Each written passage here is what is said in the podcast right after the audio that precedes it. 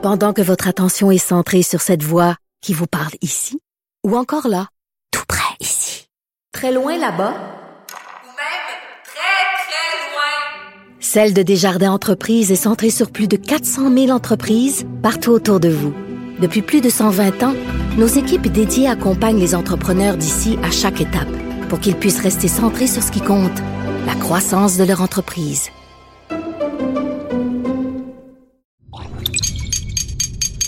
Cube Radio.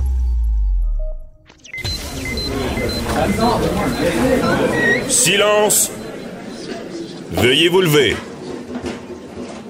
La cour présidée par l'honorable François-David Bernier est déclarée ouverte. Entrez dans les coulisses de la justice. Écoutez, vous serez pas jugé. Ils appellent à la barre les acteurs de l'actualité. Oui, votre honneur. Avec François-David Bernier. Avec François-David Bernier. Avocat à la barre. Cube Radio. Bonjour, bienvenue à l'émission Avocat à la barre.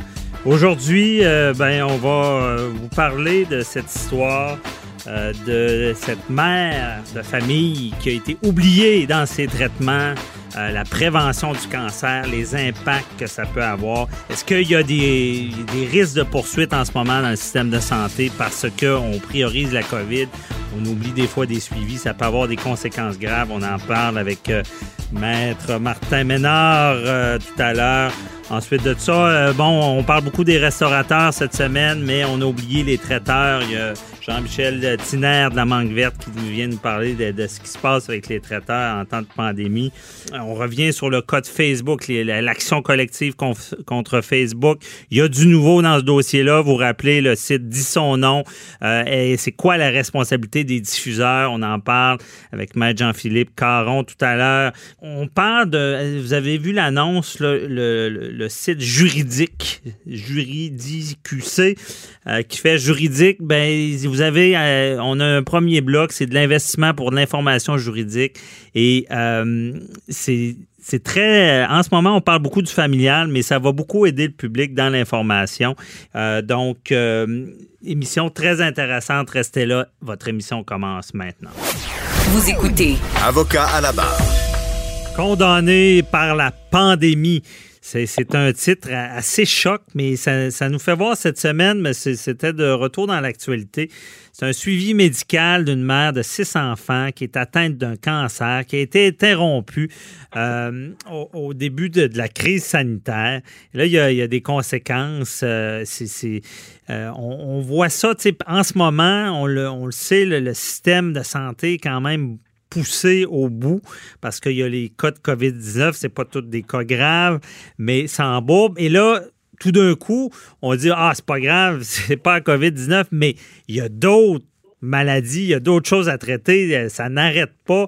Et c'est ce danger-là de, de, retarder des suivis, de, excusez l'expression, de n'échapper. Euh, en dépistage, trouver quelqu'un un cancer, le traiter à, temps, lui sauver la vie.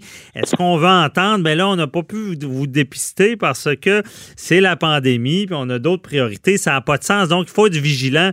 Et on voulait en parler avec un spécialiste euh, que vous connaissez tous, euh, maître Patrick euh, Martin Ménard, qui, qui, se spécialise beaucoup dans ce genre de recours-là en santé. Bonjour, maître Martin Ménard. Bonjour.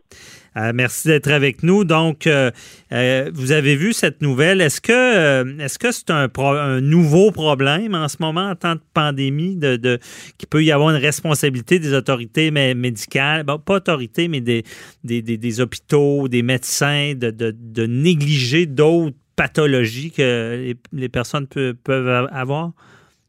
C'est clair. Euh, en fait, le contexte dans lequel on vit actuellement est un peu euh, sans précédent, dans le sens que, euh, surtout au printemps dernier, on a vraiment c'est une décision qui a été prise au niveau euh, politique de tout, de, de mhm. prioriser l'ensemble du système de santé ou de, de recentrer les priorités du système sur la COVID-19. Finalement, on s'est rendu compte après coup que on avait tellement délesté de ressources qu'on était un peu passé à côté de ce qui était réellement nécessaire. Puis, euh, mhm. ce faisant, ben, il y, a plusieurs personnes qui ont été privées de traitement qui aurait été requis euh, par leur condition. Donc, ça, c'est un constat qu'on fait. Il y, a, il y, a, eu privation de traitement là, durant cette pandémie. Oui. Mm-hmm. Et euh, cette privation-là, j'imagine, les conséquences de ça, il y a des conséquences à différents niveaux? Oui, absolument. Ben, c'est clair que, euh, bon, d'une part, hein, on, on, a beaucoup parlé de, du report de, de ce qu'on appelle les, les, chirurgies électives hein, ou les mm-hmm. chirurgies non urgentes. C'est une chose, par exemple, pour une personne de vivre quelques mois de plus avec des inconvénients rattachés à une condition qui, euh, qui doit être opérée mais qui n'est pas urgente. Ça, c'est une chose. Par contre, euh, quand on parle de patients euh, atteints de cancer, euh, dont il y, a, il y, a, suspicion de récidive, puis dont il y a urgence, là, euh, potentiellement urgence d'agir, il n'y a absolument rien qui n'excuse d'avoir carrément mis à l'écart euh, ces personnes-là, puis de ne pas euh, de ne pas les avoir traitées là, selon l'urgence de leur condition. Puis normalement, mais en fait, il, il, il, devait y avoir ou il aurait dû y avoir euh, des mesures en place pour éviter justement que des cas passent entre, mm-hmm. Entre les cracks comme ça. Donc, euh, capacité d'avoir une personne une condition qui est jugée prioritaire, cette personne-là, même en temps de pandémie, devait recevoir ou aurait dû recevoir des soins qui étaient requis par ces conditions-là. Mhm. Et là, est-ce qu'il y a une responsabilité à ça? Est-ce qu'un médecin qui omet à cause de la pandémie, à cause de toutes les. on sait que c'est beaucoup plus complexe recevoir des patients. Euh, omet faire un suivi qui aurait pu dépister euh, un cancer, une autre maladie qui peut être mortelle ou grave? Est-ce qu'il y a un danger qui est engagé sa responsabilité dans, dans, toute cette pandémie-là? Ou, ben excusez, la question est large, ou la pandémie a le dos large, puis on se dit, ben non, mais c'est un cas exceptionnel? Il y a plusieurs euh, il y a plusieurs questions qui sont rattachées à ça. Puis évidemment, je n'ai pas eu la chance euh, d'étudier le dossier spécifique de la dame dont il est question. Mm-hmm. euh, mais il faut voir. Bon, premièrement, est-ce que euh, bon, quelles étaient les directives ministérielles en vigueur à ce moment-là? Euh, et est-ce que ces directives-là ont été respectées ou non par l'hôpital, par exemple, dans la décision de remettre le, les rendez-vous de suivi mm-hmm. de la patiente? Premièrement. Deuxièmement, c'est la patiente. Bon, il semble que la patiente ait passé des investigations au départ, hein, à savoir donc euh, si euh, s'il y avait une récidive de cancer ou s'il y avait une aggravation ou autre. Est-ce que ces résultats de, tests-là ont été euh, complétés? Est-ce qu'ils ont été communiqués aux médecins? Et est-ce que ces résultats-là auraient dû normalement exister une conduite autre? et là, il faut voir, il faut, il faut analyser la responsabilité de l'hôpital et du médecin selon cette ligne-là ce qui est clair par ailleurs, puis ça c'est malheureusement la réalité de euh, euh, l'urgence sanitaire dans laquelle on est actuellement. Mm-hmm. Le gouvernement euh, québécois, donc le ministère de la Santé, a une immunité par rapport aux décisions qui ont été prises en vertu de l'urgence sanitaire. Ça, c'est une, on est vraiment dans une espèce de régime d'exception en vertu de la loi sur la santé publique. Donc, les décisions qui ont été prises là, de bonne foi pendant le dans le cadre des mesures d'urgence sanitaire euh, sont sujets à une immunité devant les tribunaux pour le ministère. Ceci étant dit, est-ce que les directives ministérielles ont été euh, respectées? Euh, est-ce que euh, les médecins ont suivi madame selon les règles de l'art? la pandémie ne peut pas excuser mm-hmm. toute négligence et toute, toute atteinte. Là. Je comprends. Et je pense que ça répond à mon autre question. Quand vous parlez de l'immunité, c'est quand même assez pas si je voulais dire sévère, mais assez drastique dans le sens que malgré la gravité des conséquences, il y a cette immunité-là si le gouvernement agissait de bonne foi. Donc, euh, une poursuite autant bon, sur le médecin, sur l'hôpital, ou une poursuite contre le gouvernement qu'on appellerait systémique, dire ben moi j'ai pas été suivi, je suis tombé malade ou euh, évidemment sa, succession dirait ben c'est cette cause là. Le système, votre gestion de la pandémie a fait que j'ai perdu un être cher ou quelqu'un est gravement malade. Euh, serait compliqué là, vu cette immunité là. C'est ça, effectivement. Mais en, mais en principe, de la façon dont euh, les dont le délestage a été fait, il restait ou il aurait dû rester une euh, euh, un espace pour traiter les cas urgents. Mhm. Donc, les cas urgents étant les cas dont le pronostic vital du patient est engagé. et maintenant de savoir bon quelles étaient ces directives là est-ce qu'elles ont est-ce qu'elles ont été respectées? Comment est-ce que l'hôpital les a interprétées? Mhm. dans la décision de reporter ou non euh, un rendez-vous. Là, on a quand même ici euh, bon, une patiente dont, selon, selon les informations qui ont été exigées, en fait, le, il semblait qu'il y avait des médecins qui étaient fortement préoccupés par la détérioration de sa condition. Mhm. Et là, elle a un rendez-vous de suivi, elle subit des tests, et par après, euh, ben, c'est comme si euh, on tombait dans le on tombait dans le néant. Donc, il faut voir euh, est-ce qui s'est passé, euh, qu'est-ce qui s'est passé pour qu'on décide de reporter ces rendez-vous. Qui a pris la décision et sur quelle base? Et est-ce que cette décision-là respectait ou non les directives ministérielles? C'est vraiment, je vous dirais, l'angle, c'est l'angle d'analyse que je prendrais dans un, dans un dossier comme celui-là. OK, je comprends. C'est vraiment de dire, ben oui, OK, il y a, il y a- il y a- des, des- des règles en vigueur, il y a, il y a- la pandémie, mais vous aviez des indices, vous aviez des, des- une sorte de système d'alarme à, dire c'était quand même prioritaire et ça n'a pas été fait. Ça serait un peu ça l'angle qui serait possible. C'est ça. Et trop souvent, en fait, on, on, on marque là, au niveau des, la, la prise de décision pendant la pandémie. C'est- comme si, comme vous le disiez tantôt, la pandémie a le, dos- a le dos très large. Mhm. on, on en est venu sur la base de la notion que c'était une situation d'urgence sanitaire à venir un peu euh, mettre tout le reste de côté au niveau euh, tant des droits des usagers que des précautions de base avec euh, avec euh, avec certains patients. Puis après ça, on avait tendance à tout excuser Mhm. sur le dos de la pandémie. Mais euh, ça n'excuse pas tout. Puis c'est clair que euh, les décisions qui sont prises dans ce cadre-là sont soumises aux mêmes règles et à la même imputabilité qu'il le serait en dehors de ça. C'est un élément qui rentre évidemment en ligne de compte, mais ça, ne, ça ne crée absolument pas d'immunité euh, à l'échelle de l'ensemble du système de santé. là. Mhm. La seule immunité qu'il y a, c'est le- celle dont je vous parlais au niveau euh, vraiment euh, gouvernemental, euh, au, au ministère de la Santé pour les décisions qui sont prises dans le contexte de l'urgence sanitaire. Je comprends. Il n'y a pas d'immunité totale et il y a toujours. Donc, donc est-ce qu'il y a des. des- est-ce qu'on va- on, va- on va assister à des poursuites en, en lien avec la pandémie? Je comprends que directement, on ne peut pas, s'il y a une décision qui est prise, vu l'immunité, mais cette, cette forme de bourbier là, de, de, de- qui s'est créé avec la pandémie qui fait qu'il y a des gens qui vont être des, des- des- des professionnels qui pourraient être plus négligents en, en se sentant débordés, il y aurait quand même des poursuites possibles. là. Oui, absolument. OK. Absolument. Est-ce bon, que vous puis- déjà vous, en- vous avez des je sais que vous avez le secret professionnel mais est-ce que déjà il y a des demandes à- il y a- des poursuites qui, qui, qui- qui s'entament dans ce sens-là ou euh?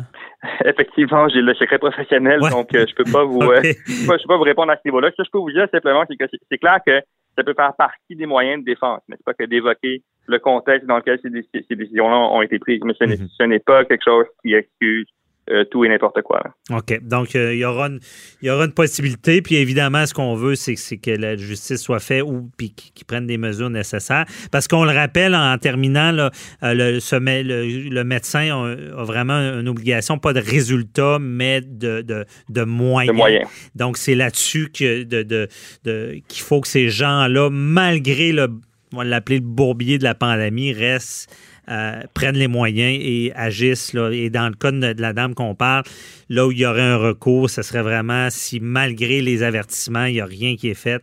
On ne peut pas mettre ça sur le dos du système. En tout cas, c'est ce que je retiens, M. Ménard, de votre entrevue.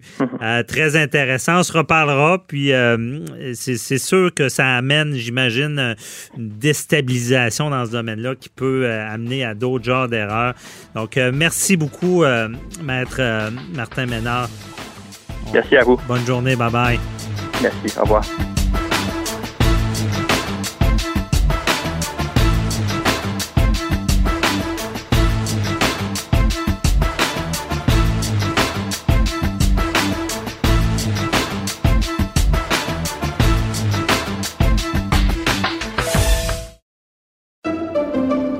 Pendant que votre attention est centrée sur cette voix qui vous parle ici, ou encore là, tout près ici, très loin là-bas, Ou même très, très loin. Celle de Desjardins Entreprises est centrée sur plus de 400 000 entreprises partout autour de vous. Depuis plus de 120 ans, nos équipes dédiées accompagnent les entrepreneurs d'ici à chaque étape pour qu'ils puissent rester centrés sur ce qui compte, la croissance de leur entreprise. Avocat à la barre. Avec François-David Bernier. Des avocats qui jugent l'actualité tous les matins. On a vu cette semaine un cri du cœur des restaurateurs pour la réouverture des salles. Évidemment, la profession de restaurateur en ce moment est certainement dans les plus impactés. C'est pas facile. Il y aura, malheureusement, il y en a qui passeront pas au travers. Il y en a qui vont passer. Il y en a, euh, on va dire, les, bons vont passer et les meilleurs apprendront de, de tout ça et seront meilleurs après. Euh, pas facile. Euh, on comprend les restaurateurs de, crier à dire ben on veut la réouverture des salles à manger. Tout ce qui est de l'événementiel a été touché et il y a, une, portion de, la restauration dont on n'a pas beaucoup parlé. On voulait en parler à avocat à la barre. Tout ce qui est traiteur, traiteur évidemment c'est la nourriture, c'est comme le restaurateur, mais c'est comme l'organisateur d'événements. Donc il, a été fortement touché durant cette pandémie vu le restriction des réunions. Euh, restaurateur ça peut réouvrir. Il y a une salle à manger, on peut mettre, mais euh, est-ce qu'on va pouvoir faire des plus gros événements? On en parle avec un traiteur que vous connaissez tous euh, à Québec, surtout. Euh, si vous êtes allé au festival d'été, vous avez, dans la tente corporative, vous avez mangé avec eux. C'est la mangue verte et son chef, excellent chef au Québec, Jean-Michel Tiner, qui est avec moi pour en parler. Bonjour. Bonjour, ça va bien? Ça va très bien, euh, malgré tout. Hein? Vous, est-ce que ça va bien? Euh, je veux dire, comment ça se passe? Là, là cette pandémie-là, dans votre entreprise, vous, avez, bon, vous aviez des gros contrats, festival d'été, excusez, Némit, les gros mariages. Et là, ça tombe. Il y a... Qu'est-ce qui se passe? Là? Tout le monde annule en même temps?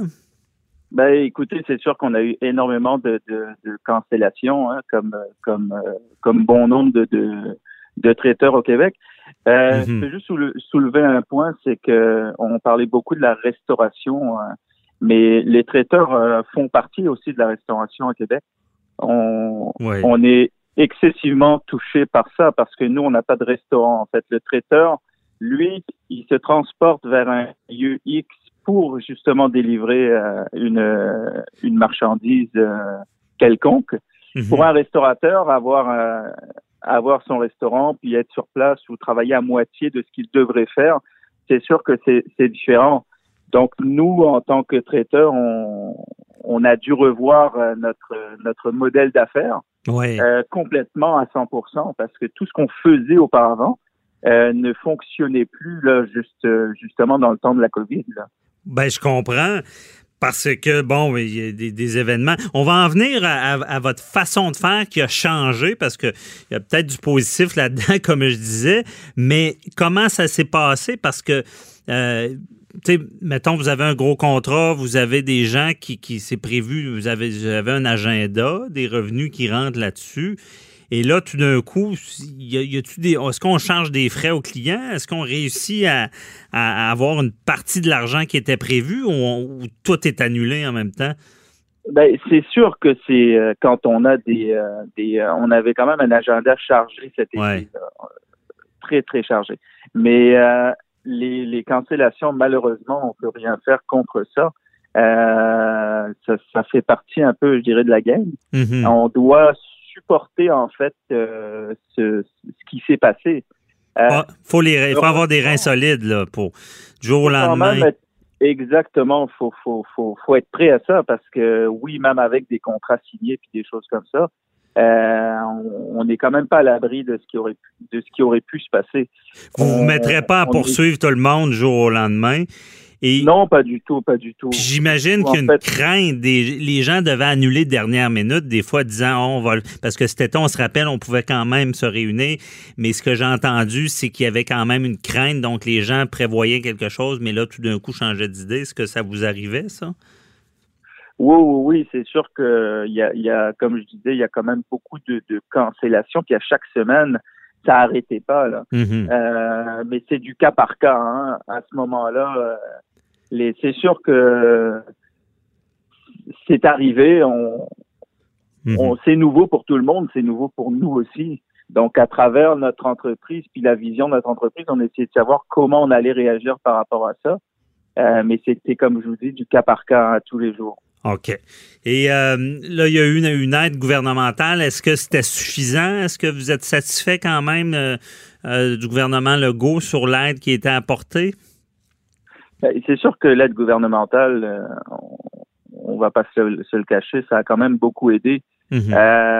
mais c'est juste un plaster sur sur la grandeur du bobo que, qui est réellement. Parce qu'en tant que restaurateur ou en tant que traiteur ou peu importe, on a quand même, euh, nous, les frais fixes continuent à rouler. Là. ouais. nos, nos, nos, loyers continuent à rouler, euh, nos frais euh, de, de, de, véhicules et tout ça qui continuent à, à rouler. Parce que vous, vous, faut le préciser. Ben oui, il faut le préciser. Vous n'avez pas une salle à manger, mais vous avez pratiquement une usine là, de, de, de, fabrication de nourriture. Il y a des locaux associés à ça. C'est pas parce qu'on est traiteur, on n'est pas dans, on n'est pas, on n'est pas dans le néant. Là. On a des frais fixes importants. Là. Non, exactement. Donc, euh, c'est, euh, faut couvrir ces frais fixes. Puis euh, le, le plus dur à faire dans tout ça, c'est justement d'avoir assez de rentrée d'argent pour pouvoir couvrir tous ces frais fixes-là. Mm-hmm. OK. Donc, il n'y a pas de. Vous êtes quand même satisfait de l'aide, malgré que c'est un plaster, vous le dites bien. Et, mais là, bon, une fois que ça c'est fait, en tant que traiteur, bon, vous, vous avez la capacité de livrer, de, de, de, à quelque part, vous, c'est les, gens à la maison. Est-ce que quel genre d'adaptation vous avez fait? Ben écoutez, j'avais euh, j'avais euh, j'ai refait un, menu qu'on appelle euh, la division à la maison. Donc, on est capable d'aller sur le site internet pour commander. pour commander des, des boîtes, des entrées, des plats, des desserts. le tout livré chez vous, directement au pas de votre porte. Mm-hmm. avec euh, avec une équipe qui est qui est quand même qui fait quand même très attention euh, à l'hygiène et la et la salubrité. Là, ils ont tous des masques, des gants, puis euh, ils font vraiment attention à ça. Ben, vous êtes déjà habitué aussi avec la nourriture. on prend pas de chance quand on parle de poulet. Je, je veux dire, c'est, c'est pas c'est pas de nouveauté pour vous de, de faire attention à, à l'hygiène. Non, non, pas du tout. Je pense que tout le monde le fait. Puis depuis que la COVID est arrivée, je pense que tout le monde le fait davantage parce que on veut garder euh, la réputation de notre notre notre entreprise. On veut on veut garder aussi la qualité de ce qu'on faisait. Euh, tout en tout en les envoyant dans des petits sous ou des petites boîtes de, de euh, voyons biodégradables et tout. Mm-hmm. OK, je comprends. Mais, est-ce que donc, donc, on vise dans le fond avant vous étiez plus dans un événement beaucoup de personnes mettons 250 personnes à la même place vous arrivez vous êtes traiteur. Maintenant on vise les particuliers donc plus de volume à la maison Exactement. On vise les, les particuliers. Donc là c'est c'est sûr que le défi c'était de comprendre les besoins du moment présent de notre client. Euh, c'est sûr qu'on tout le monde maintenant font ça au Québec, on va pas se le cacher. Je veux dire, chacun essaye de survivre à, à, ce qui se passe en ce moment, puis c'est bien normal. je veux dire, euh, on est tous des propriétaires d'entreprise, on essaye de trouver un plan B pour que ça fonctionne. Donc à ce moment-ci, euh, on n'a comme pas le choix là, de, de, de se revirer sur un dixième, comme. Oui, effectivement. Et euh, quel concept, parce que là, je vois ça, bon, ben, euh, les, gens réinventent les réunions avec la, la les euh, parce qu'on se, se cachera pas que la mangue verte, vous avez une nourriture de, qualité, de, de et c'est un festin. Donc, est-ce que vous vous organisez pour quand une façon de faire parce que les gens ont, des soupers, j'en ai eu un hier de, des soupers qui sont virtuels, mais là on, décide des fois de manger la même chose.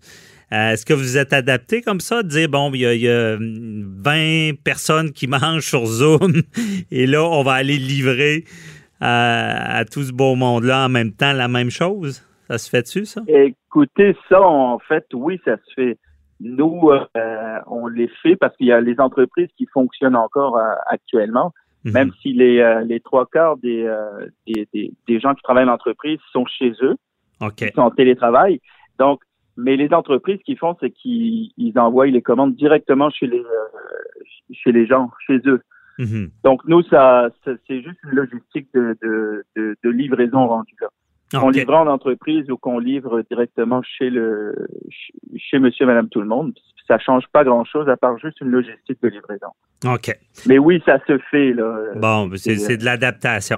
Euh, monsieur Tiner, euh, comment vous voyez l'avenir?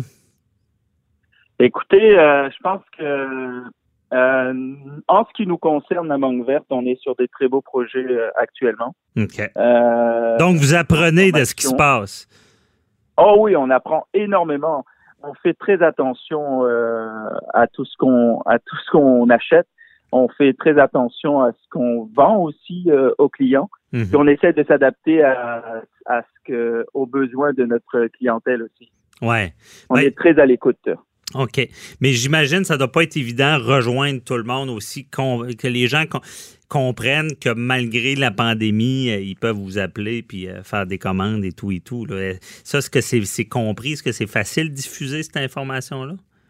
C'est sûr que c'est une c'est ça il faut faut juste en parler c'est du bouche oreille on peut faire de la publicité euh, sur Facebook sur les réseaux sociaux euh, on, on, est passé par des compagnies pour, pour faire de la publicité et tout. Mais après, c'est ça, c'est, de le savoir que maintenant, la mangue verte, eux autres, nous autres, on fait plus, euh, on fait plus du traiteur comme on faisait, mais on, on, on livre à domicile. On le euh, personnalise. Exactement. Et ce n'est pas un infopub, mais je vous dis, appelez la mangue verte. Il faut en parler. Il faut aider nos restaurateurs. Il faut aider nos traiteurs. C'est pour ça qu'avec Jean-Michel Tiner de la mangue verte, on voulait parler de l'aspect traiteur parce qu'on n'a pas beaucoup parlé. Euh, donc, euh, oubliez pas, les traiteurs sont là pour vous. Merci Jean-Michel. Toujours un plaisir. Merci. Et on, sait quoi faire en fin de semaine pour bien manger. Bonne journée. Bye bye. Merci, au revoir.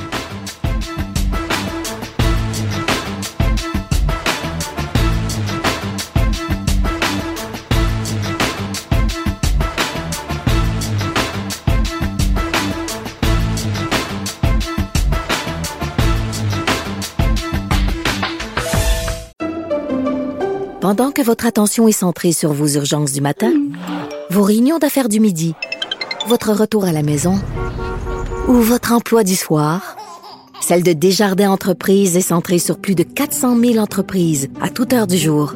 Grâce à notre connaissance des secteurs d'activité et à notre accompagnement spécialisé, nous aidons les entrepreneurs à relever chaque défi pour qu'ils puissent rester centrés sur ce qui compte, le développement de leur entreprise.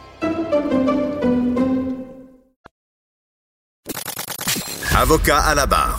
Avec François-David Bernier. Avec François-David Bernier. On sait que la liberté d'expression, c'est fort. On le voit, on en parle souvent. Euh, rappelez-vous, euh, sur Facebook, il y a eu des sites comme Dis son nom. Dis son nom, euh, ben, c'est suite, il y, avait, il y avait des dénonciations. Tout le monde est d'accord qu'il faut dénoncer, mais la façon que c'est fait, beaucoup d'écorchages, des, des, des, personnes confidentielles qui, qui vont dénoncer. Puis ça, ça, fait de la, ça peut faire de la diffamation. Je vais encore plus loin sur Facebook. On a vu la, la l'Autochtone qui est décédé à l'hôpital, qui s'est fait aussi euh, diffamer après sa mort, des messages haineux. Euh, souvent, on, se dit, ben, ça n'a pas d'allure, ceux qui écrivent ce genre de choses-là.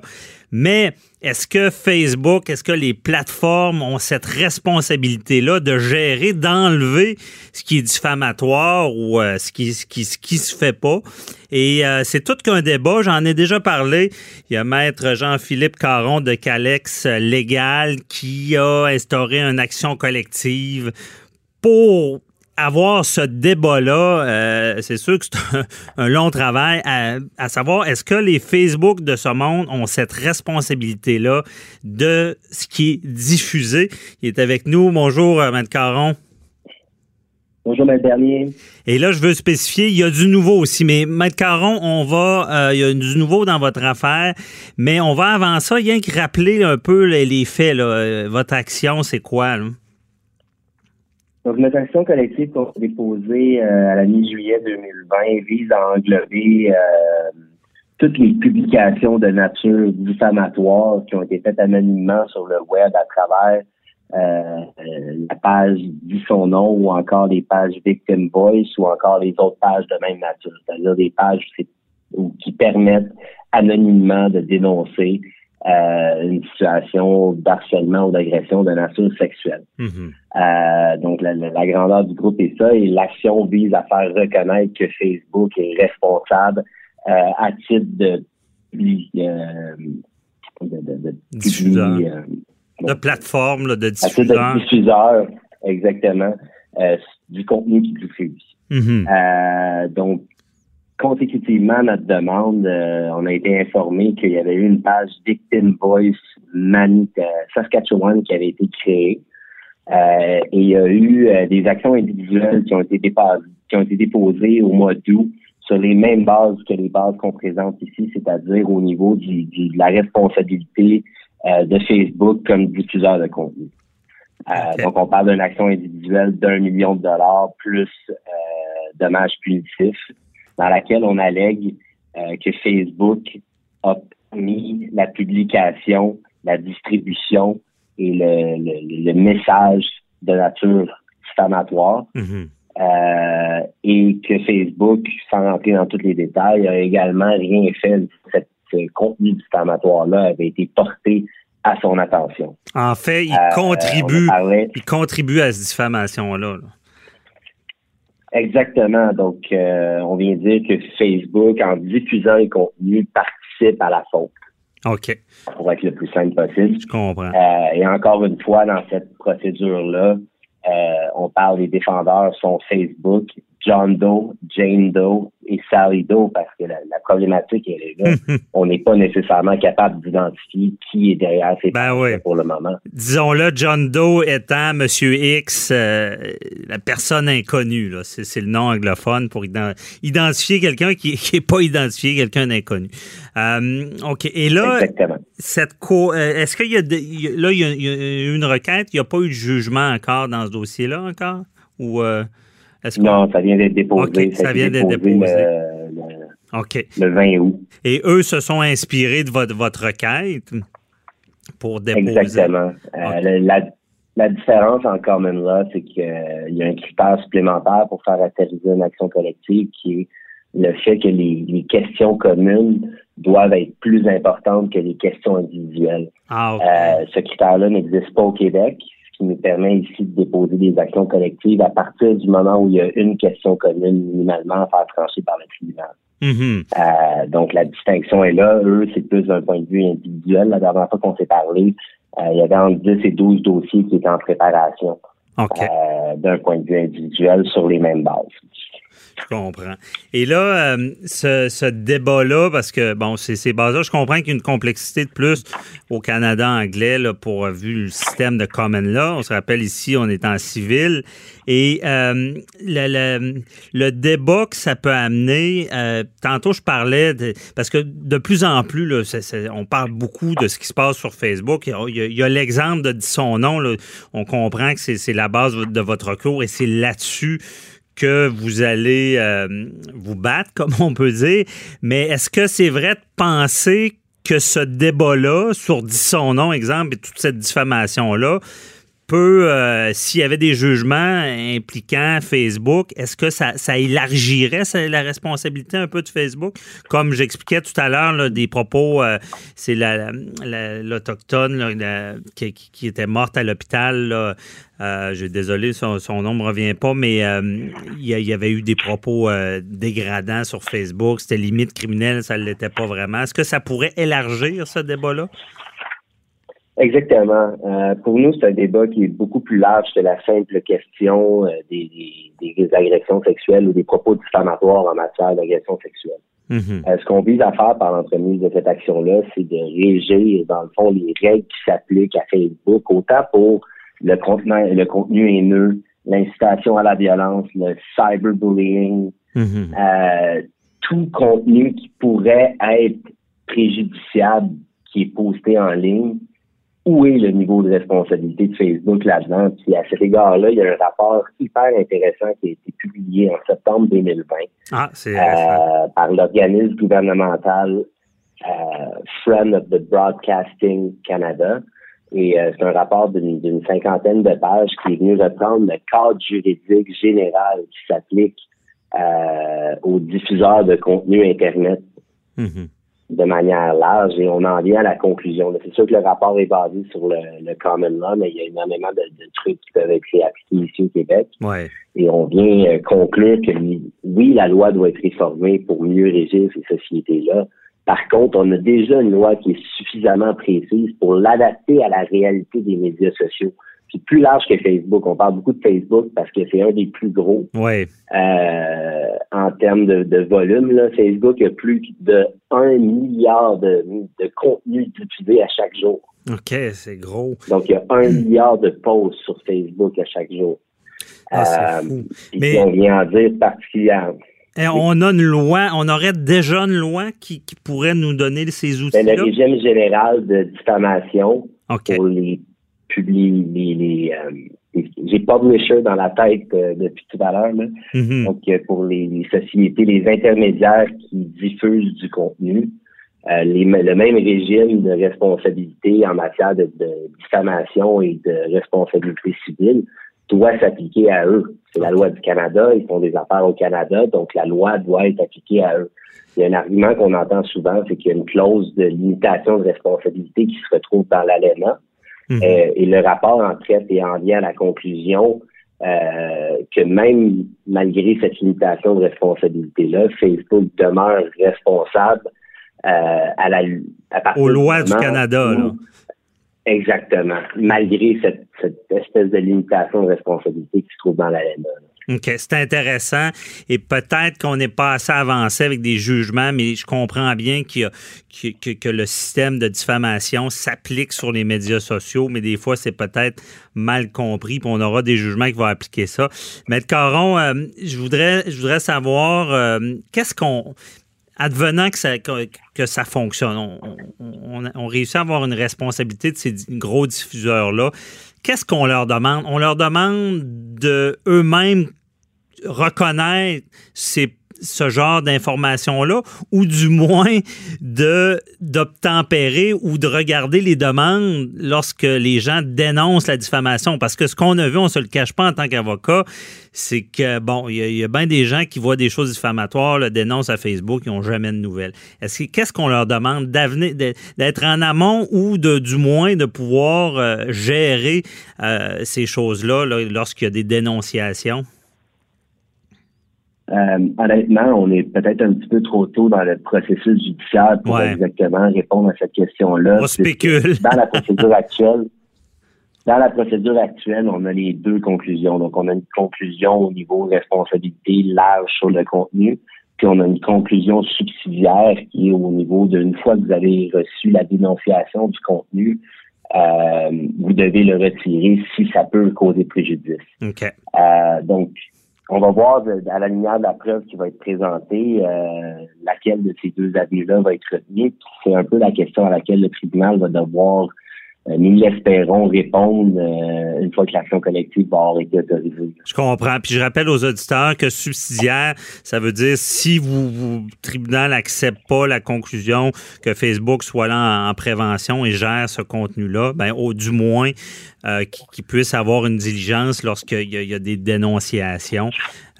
C'est intéressant. Puis on, va voir évidemment qu'est-ce qui se passe avec ce dossier-là. Euh, mais euh, est-ce que vous pensez que en ce moment, est-ce que est-ce que est-ce que les choses doivent changer avec ce qu'on voit là? Ben moi, c'est clair parce que au bout de la ligne, le véhicule procédural d'action collective est un véhicule procédural pour améliorer l'accès à la justice. Mm-hmm. D'accord? À partir de cette prémisse-là, là, euh, monsieur qui, n'importe qui qui était sur cette liste-là, n'importe qui qui, qui, a vu son histoire publiée sur sur Victim Voice, cette personne-là n'a pas nécessairement de moyens légaux autres qu'envoyer un, message à Facebook en disant Hey, est-ce que c'est possible, s'il vous plaît, de retirer ce message-là? Mm-hmm. Donc, le, but, pour nous, c'est de rééquilibrer un petit peu le rapport de force qui existe entre ces méga ces sociétés, dans le fond, euh, ben oui. internationales qui ont des revenus euh, de plusieurs milliards de dollars. Et, euh, mais bien dit, parce que moi, j'en suis, j'en suis témoin. Là, il y a le Facebook qui répond pas. Et euh, c'est hautement problématique. Il y a des vides brisées, puis on parle de son nom. Il y, en a qui vont dire Ah, ben, c'est il y a un débat sur les, dénonciations. C'est pas seulement ça, c'est tout ce qui vient autour aussi. C'est un débat important. Merci, euh, Jean-Philippe Caron, euh, de nous éclairer dans ce dossier-là, puis on, attendra de vos nouvelles pour la suite. Merci, Bonne journée. Bye-bye.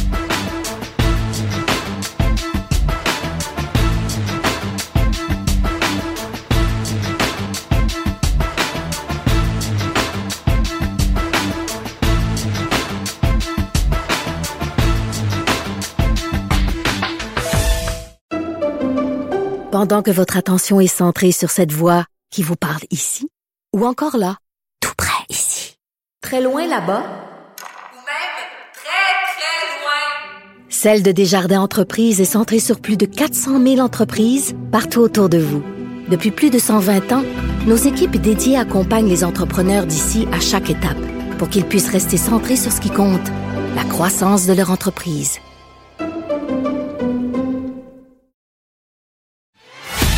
Avocat à la barre. Avec François-David Bernier. Des avocats qui jugent l'actualité tous les matins. Au Québec, on sait que l'accès à la justice il y a des problèmes avec l'accès à la justice. On le sait, euh, que ce soit en civil, ça coûte cher. On a vu en criminel, en droit criminel, euh, il, y a, eu des délais, il y a eu Jordan, donc euh, c'est pas pour l'accès, mais quand même, de plus en plus se représentent seuls, des gens se représentent seuls devant les tribunaux. Et la CAQ qui est entrée au pouvoir au, début avec comme ministre de la Justice Sonia Lebel avec qui j'avais eu une entrevue, qui, m'avait dit bon, qui travaillait fort à vouloir justement rendre accessible la justice, c'est très important. Et il y a le ministre Jolin Barrette euh, et son gouvernement qui va dans ce sens-là, euh, parce qu'il y a une, nouvelle plateforme qui s'appelle euh, Jury QC. Et Jury QC, c'est de l'information juridique. Bon, il y a quand même 17,2 millions qui est investi, qui va être investi là-dedans. on, relate que justement beaucoup de gens se représentent seul. Puis c'est vrai, je, l'avoue, je le dis, déjà d'être informé de nos droits, c'est un pas vers l'avant, parce que des fois, on n'est pas sûr qu'on a un recours, qu'il y a quelque chose à faire. Ça aide beaucoup. Et on en parle avec euh, Mathieu Lévesque, qui est adjoint parlementaire euh, au ministre de la Justice et député de Chapelot. Bonjour. Bonjour, merci beaucoup de m'accueillir. C'est vraiment euh, un plaisir d'être avec vous. Ben merci d'être là parce qu'on a beaucoup de questions. Euh, on veut savoir, bon, euh, beaucoup de gens vont dire qu'est-ce que ça va donner cette plateforme-là? quel outil c'est? Est-ce que c'est pratique? Ben, ben d'abord, peut-être un petit, un petit jeu de mots pour commencer. Oui. Juridique, c'est le nom de la plateforme, donc c'est juridique on met QC pour Québec. Et donc, ça devient juridique. Donc, c'est vraiment ah, c'est bon. Et, et c'est une plateforme web. Vous avez fait une très bonne, très bonne introduction d'ailleurs. C'est une plateforme web qui vise justement à améliorer l'accès à la justice. Ça vise à accompagner euh, les, les citoyens. Donc, simplifier la vie dans des moments difficiles. On le sait, il n'y a personne qui est vraiment à l'abri euh, de, de, se mhm. retrouver dans une situation qui va avoir besoin du système judiciaire ou d'aller dans les tribunaux, alors que juridique, qu'est-ce que ça va permettre de faire? C'est d'abord, effectivement, d'améliorer le système de justice, donc de façon à ce que ça fonctionne mieux, euh, qu'est-ce que les citoyens soient mieux informés aussi, mieux préparés, mhm. euh, mieux comprendre leurs droits dans plusieurs domaines euh, judiciaires. Évidemment, envisager des solutions qui s'offrent à eux pour régler différentes situations de la vie courante. On peut penser notamment en médiation familiale, dans des cas de divorce, de séparation. Personne n'est à l'abri de ça. Euh, également, ça permet de mieux préparer, euh, de se préparer avant de rencontrer un professionnel. On a parlé justement de, de, de rencontres avec des avocats, des notaires, des choses comme ça. Ça nous permet de gagner du temps aussi. Parce que mm-hmm. qu'on a la bonne information, qu'on connaît certains droits, certaines euh, euh, certaines pistes de solutions juridiques, ben à ce moment-là, lorsqu'on rencontre un professionnel, si on choisit évidemment cette, cette voie-là, ben ça nous permet de euh, d'être déjà là, bien orienté, puis ça, ça permet aussi de d'avoir une, une, interaction de façon plus efficiente avec avec un professionnel. Donc gagner, qui dit gagner du temps, peut vouloir dire aussi gagner de l'argent évidemment sans, sans garantie tout ça. Mm-hmm. Ça a aussi un objectif de rendre la justice euh, accessible, plus claire. On le sait, là, vous l'avez dit d'entrée de jeu. Souvent la, la justice, c'est pour pour euh, pour les gens, c'est ça peut être un peu du charabia. Boîte noire, euh, ouais. Boîte noire, oui, exactement, boîte noire, de l'incompréhension. Mais juridique vient justement mettre de la lumière ou éclairer cette, cette, boîte noire. Donc, soit en le rendant plus simple, en vulgarisant, en permettant justement de, de connaître les droits, notamment en centralisant toute l'information juridique mhm. sur cette plateforme-là. Donc, c'est franchement intéressant. Donc, euh, les avocats vont peut-être s'en servir pour euh, se rafraîchir la mémoire. Ça semble être bien fait. Euh, Je dis ça à la blague, mais je veux savoir concrètement comment ça fonctionne. Mettons, moi, bon, je suis en instance de divorce, je me pose des questions. Je, euh, c'est pas le cas, mais je donne un exemple. Je, je me rends sur le site et je, je, vais, je vais sur le site, je vais taper mon problème, je vais décrire mon problème.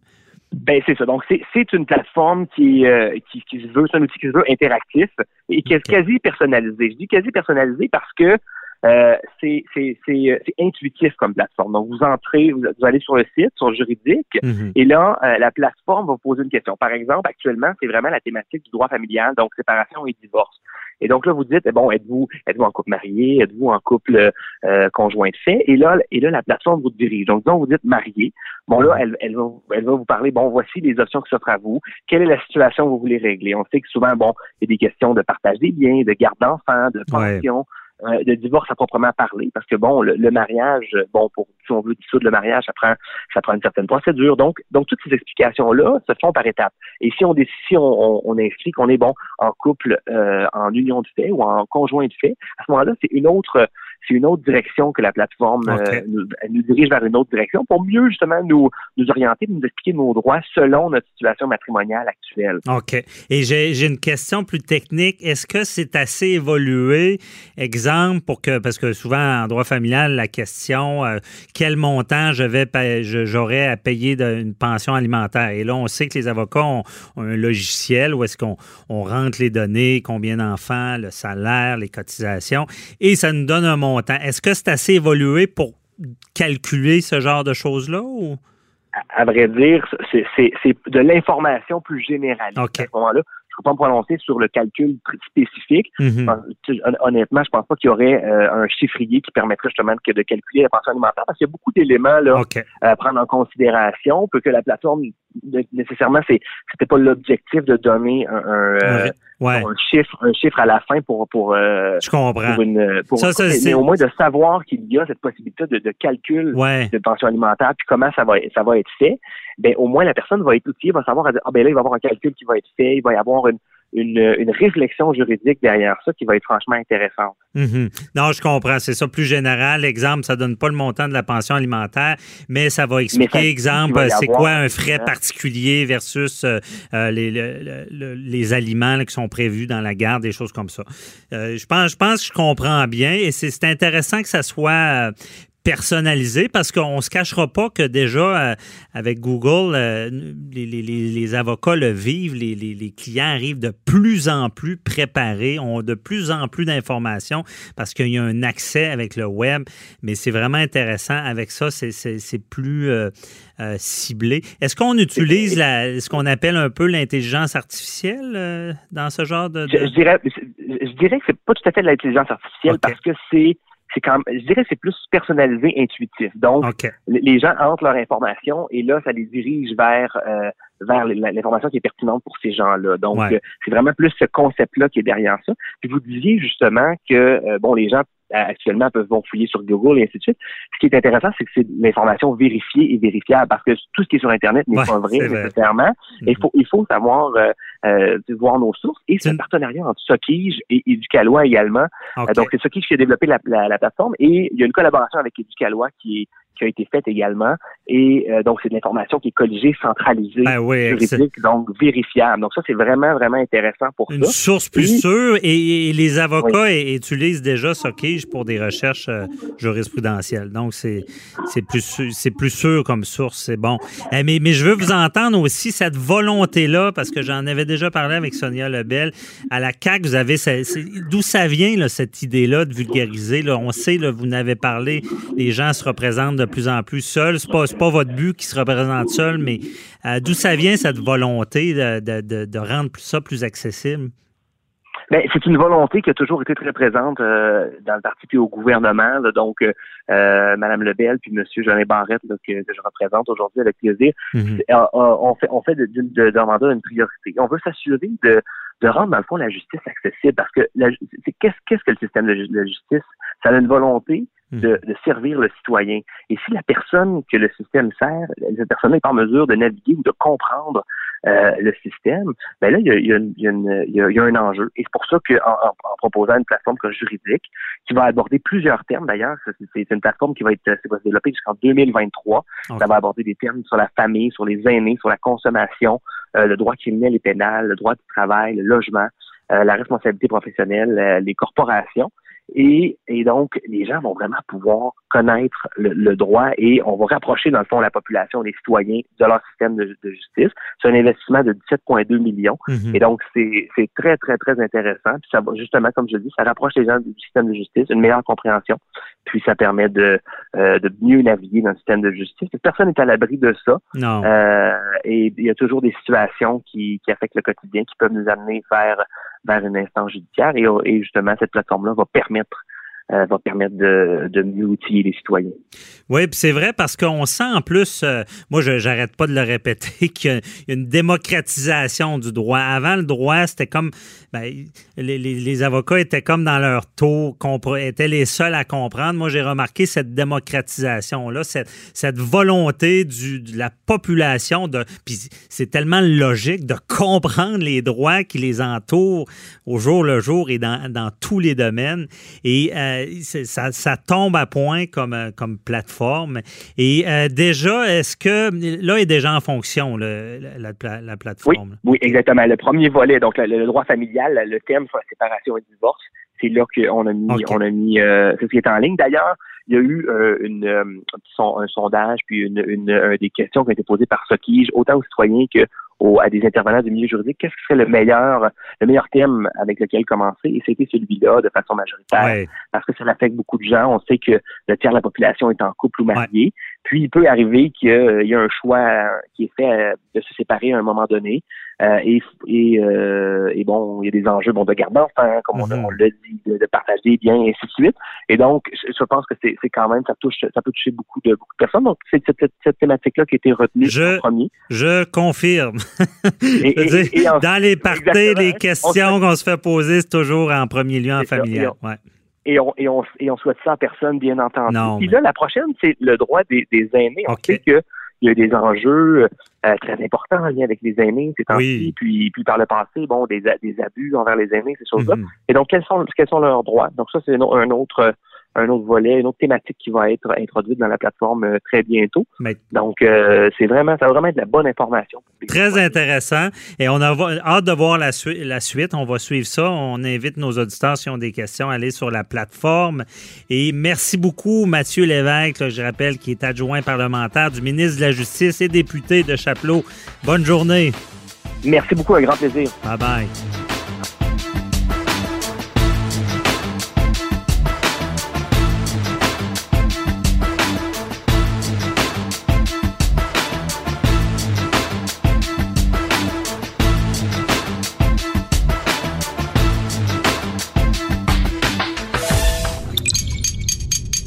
Cube Radio.